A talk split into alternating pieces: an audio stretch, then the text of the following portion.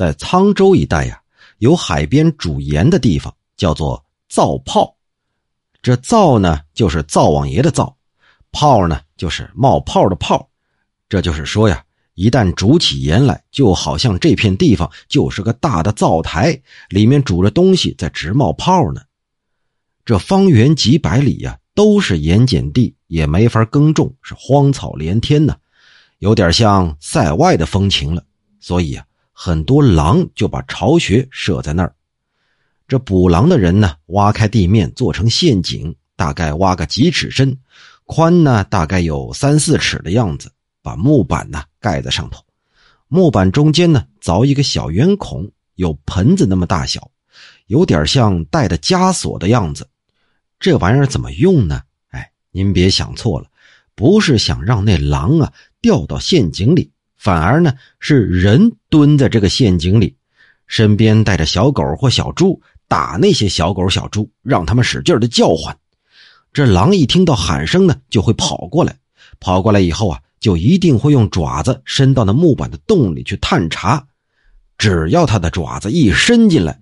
躲在洞里的人呢，就马上抓住狼的脚，就站了起来，背在肩上就跑回家去了。因为隔着一层木板呢，这狼的爪子、牙齿都没办法伤人。可要是遇上狼群呢，这个办法就不灵了，人也有会被咬死的。所以，狼一看到有人，就把嘴靠近地面，嗷嗷的叫。这狼群呢，就会集中过来，好像是听到了号令一样。这也成为赶路人在旅途上的一种祸患呐。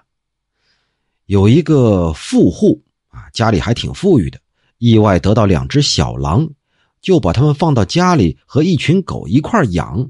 这小狼啊和狗倒是能够相安无事。这小狼长大以后啊也挺听话的，主人都差不多忘记他们是狼了。有一天呢，主人在客厅午睡，听到狗群发出愤怒的呜呜声，他就吃了一惊啊。起来四下观望，也没看见有什么人呢。当他靠着枕头又要睡过去的时候，狗群又像前面一样发出了叫声。他也不敢睡了，但是呢，假装在睡觉，静静的等待。原来是那两只狼想趁主人没发觉，要咬主人的喉咙。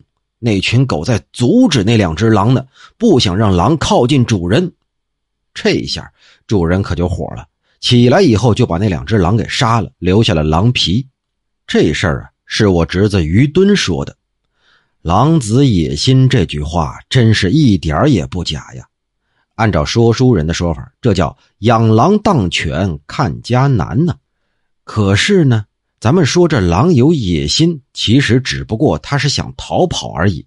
表面上亲热，暗地里却是心怀不轨，那就不仅仅是野心那么简单了。